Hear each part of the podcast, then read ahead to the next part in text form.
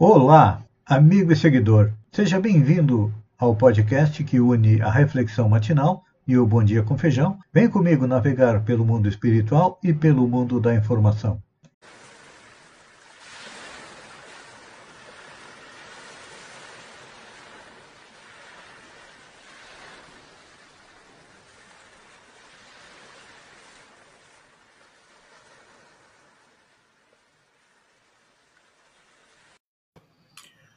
Olá, amigo e seguidor.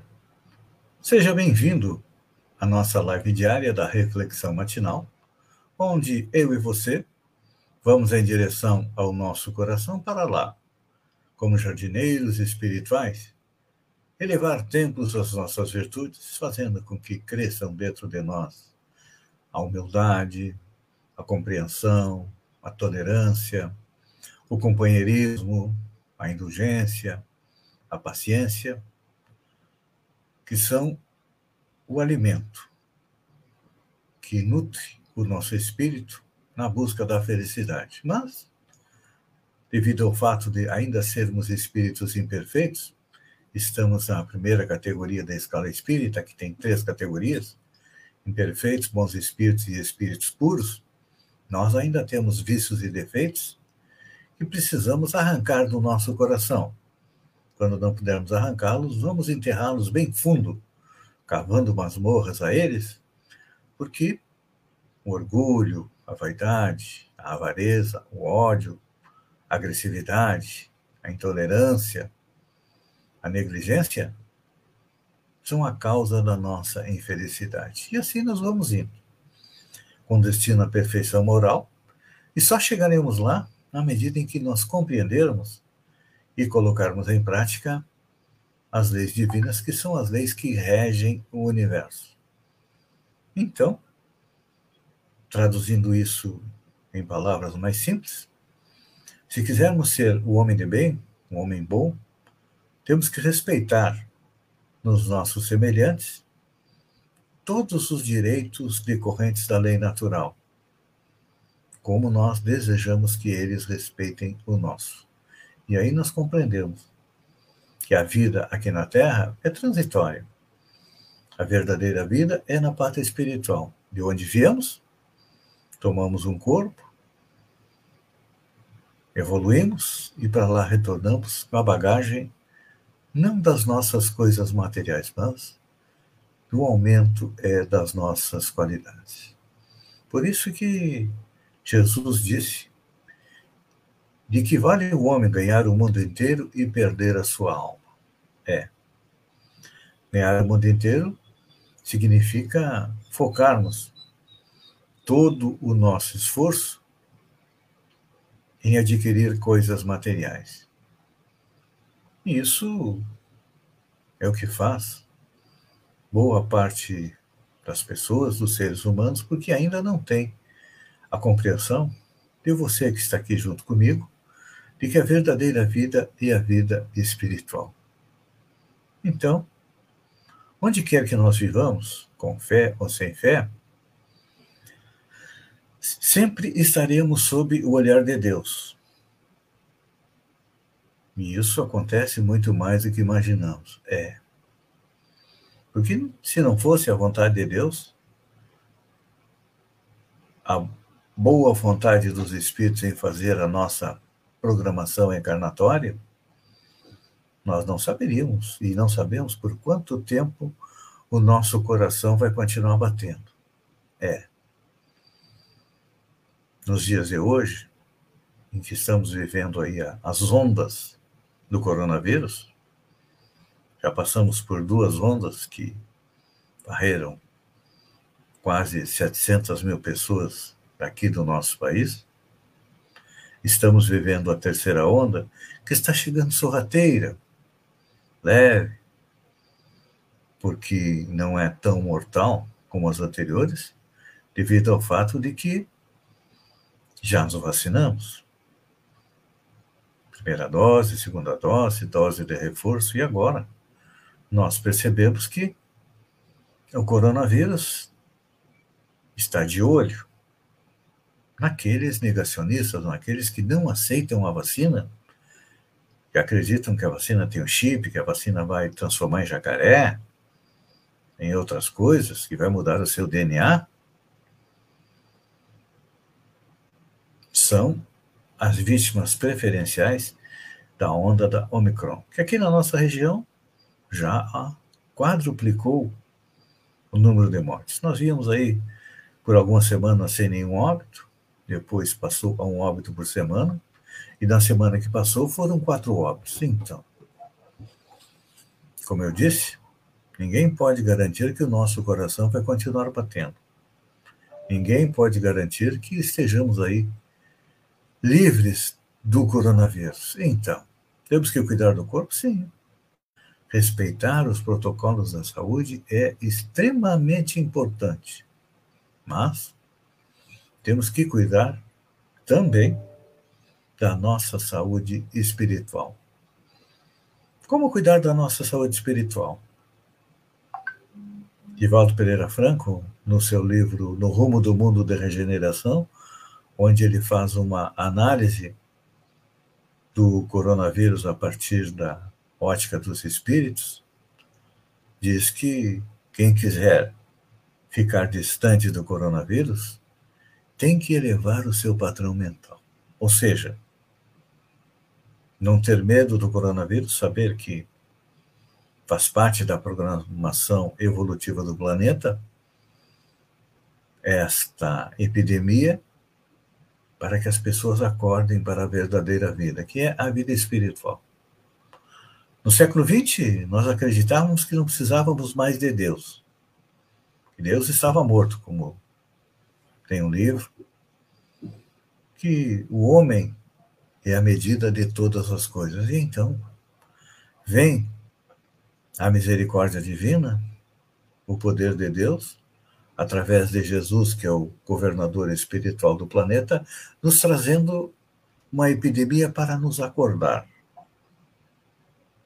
para o nosso desenvolvimento espiritual. Com certeza, todos lembram, no início da pandemia do coronavírus, as redes sociais era só oração. Era só gente pedindo para Deus. Agora já está esquecendo de Deus. Tomou a primeira dose, tomou a segunda dose, voltou à vida normal, carregando o coronavírus, distribuindo entre amigos, parentes e conhecidos. E agora, aqueles que não se vacinaram, está na hora de acordar. Porque com certeza serão aí as próximas vítimas. Então, o que, que nós devemos fazer? Manter a nossa mente no padrão elevado. Nos ligar nas coisas positivas, procurar é, trabalhar as nossas qualidades para que não vibremos na mesma onda do coronavírus. Que o coronavírus é um vírus, é um irmão nosso. Nós já fomos um vírus também. Evoluímos, passamos por todos os, todo o reino animal. Hoje temos a capacidade de decidir, que é o que nos diferencia dos outros, o livre-arbítrio, mas o livre-arbítrio também traz responsabilidade.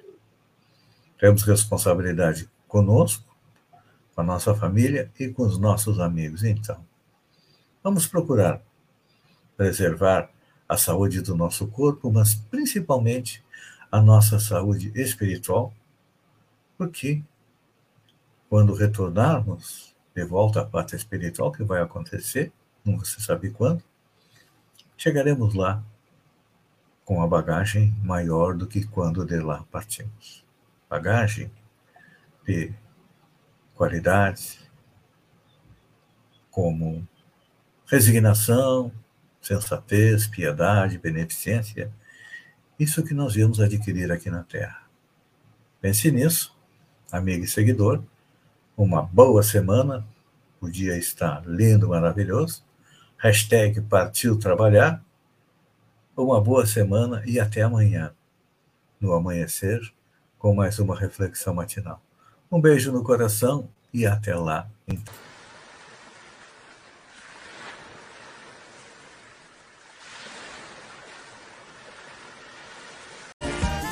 Rula, rula, rula. Dez entre dez brasileiros preferem feijão. Olá, amigo e seguidor. Seja bem-vindo à nossa live do Bom Dia com Feijão, onde eu convido você, vem comigo, vem navegar pelo mundo da informação com as notícias da região, Santa Catarina, do Brasil e também do mundo. Começamos com a nossa região, ônibus escolar. Passo de Torres foi o único município da região contemplado pelo governo do estado de Santa Catarina que entregou nesta quarta-feira, dia 19, novos ônibus para 40 municípios catarinenses. O ato faz parte de uma série de entregas iniciadas em dezembro, que constituem o maior investimento em transporte escolar na história de Santa Catarina. Foram investidos 86,4 milhões na aquisição de 300 ônibus escolares. Parabéns aí a Pastor Torres. Pavimentação Jacinto Machado Praia Grande.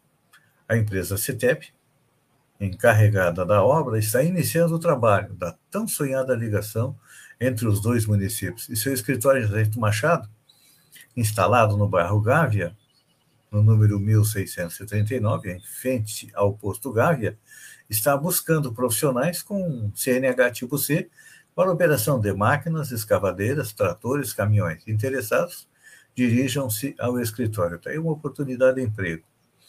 Eleição na FECAM. Foi registrada no final da tarde desta quinta-feira, dia 20, a primeira chapa para concorrer à eleição na FECAM. O registro foi feito presencialmente pelo prefeito de Oriano, José Luiz Koch, que é candidato à presidência. A chapa intitulada FECAM para prefeitos e prefeitas. O único representante da MESC é o prefeito de São João do Sul, Moacir Teixeira, no Conselho Fiscal, a MESC já foi mais forte em nível estadual. Santa Catarina recebe Coronavac para uso de crianças e adolescentes. As vacinas da Coronavac serão aplicadas permanentemente em crianças e adolescentes entre 6 anos e 11 anos em Santa Catarina. A notícia foi dada pelo governo do estado. Segundo o secretário é, de Saúde, André Mota Ribeiro, proteger nossas crianças é a meta do governo do estado. O Coronavac foi aprovado no começo da semana pela Anvisa incluída no Plano Nacional de Imunização do Ministério da Saúde. A partir daí, a vacina também pode ser é, aplicada junto com a da Pfizer em crianças de 5 a 12 anos de idade. Olha só, notícia triste. Em 45 anos, esse é o primeiro campeonato catarinense sem a presença do Criciúma. Pois é. Em 1976, o futebol da Criciúma esteve fora do campeonato catarinense da primeira divisão.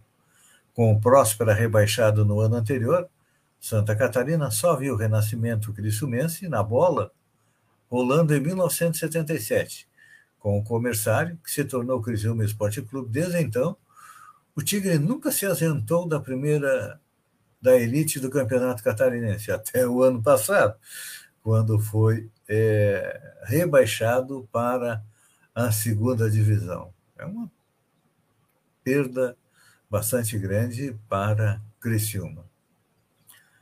Brasil empobrece em 10 anos e tem mais da metade dos domicílios nas classes D e E. O Brasil ficou mais pobre em 10 anos. Entre 2012 e 2022, a fatia dos domicílios brasileiros que integra a classe D e E aumentou de 48,7% para 51%, de acordo com o levantamento realizado pela consultoria Tendência. Em números absolutos, são 37,7 milhões de domicílios compondo a base social neste ano. Nesse levantamento de 10 anos, a piora da mobilidade social mostra um importante revés para o Brasil.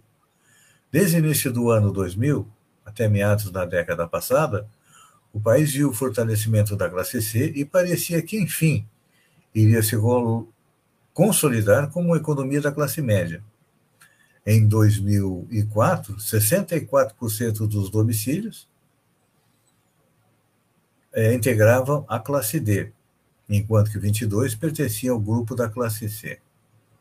Então, é realmente o Brasil empobreceu e vai levar aí bastante tempo até conseguir se recuperar, ser o Brasil de 20 anos atrás. Negada a prisão de Bonner por incentivar vacinas. Um delírio do negacionista. Nesse domingo, dia 16, olhem só, a juíza Gláucia Falsarella Pereira, Foley, de Brasília, Distrito Federal, arquivou uma ação que pedia a prisão do jornalista da TV Globo, William Bonner, por incentivar vacinas contra a Covid em crianças e adolescentes. A magistrada afirmou que o pedido reproduz teorias conspiratórias sem qualquer lastro científico e jurídico, esvaziando o texto em enviesando o texto em mera panfletagem e a política. Gente, eu não sei como é que alguém ainda tem tempo, tem disposição e encontra um advogado que queira fazer isso. Olha só o que, que o cara alegou. Que o William Bonner está cometendo crime de indução de pessoas ao suicídio, de causar epidemia e de envenenar água potável de uso comum ou particular ou substâncias alimentícias com medicação destinada ao consumo. Nossa, eu, olha, eu faria o contrário. Eu mandaria prender essa pessoa e internar num sanatório, porque, olha, me desculpem, uma pessoa que entra com um processo desse, que pensa dessa maneira, tá louco.